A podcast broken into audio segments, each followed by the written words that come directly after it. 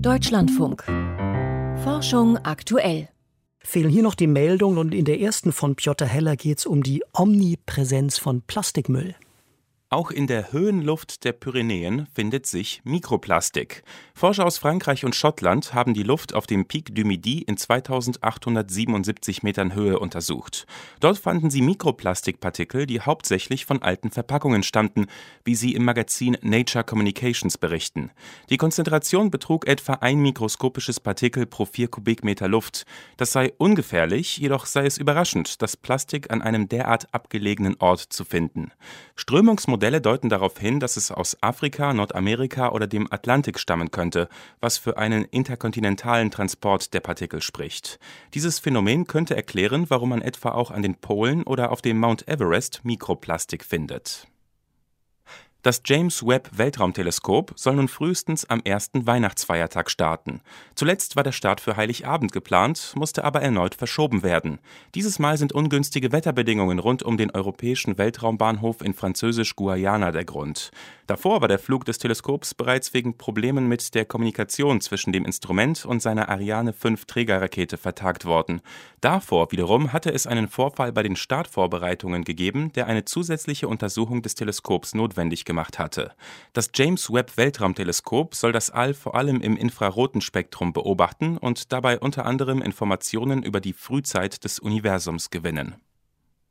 Twitter hebt eher die Inhalte von Politikern aus dem rechten Spektrum hervor.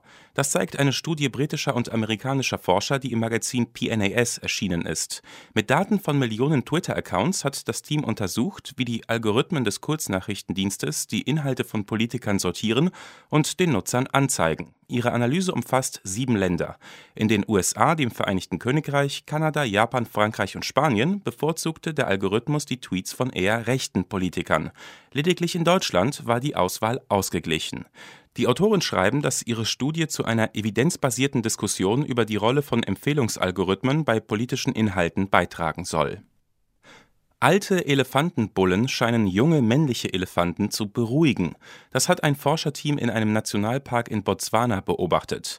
Die Wissenschaftler betrachteten dabei ein Gebiet, in dem ausschließlich männliche Elefanten lebten. Je weniger alte Elefantenbullen in der Gegend waren, desto aggressiver zeigten sich die Jungtiere gegenüber Autos oder Tieren anderer Arten. Das berichten die Forscher in den Proceedings of the Royal Society B. Die Arbeit zeige, dass alte Bullen eine wichtige Rolle in Elefantenherden spielen.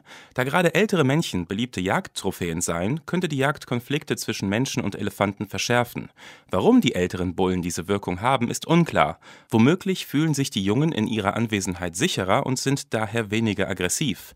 Eine andere Erklärung lautet, dass die älteren Tiere aggressives Verhalten der Jüngeren direkt bestrafen.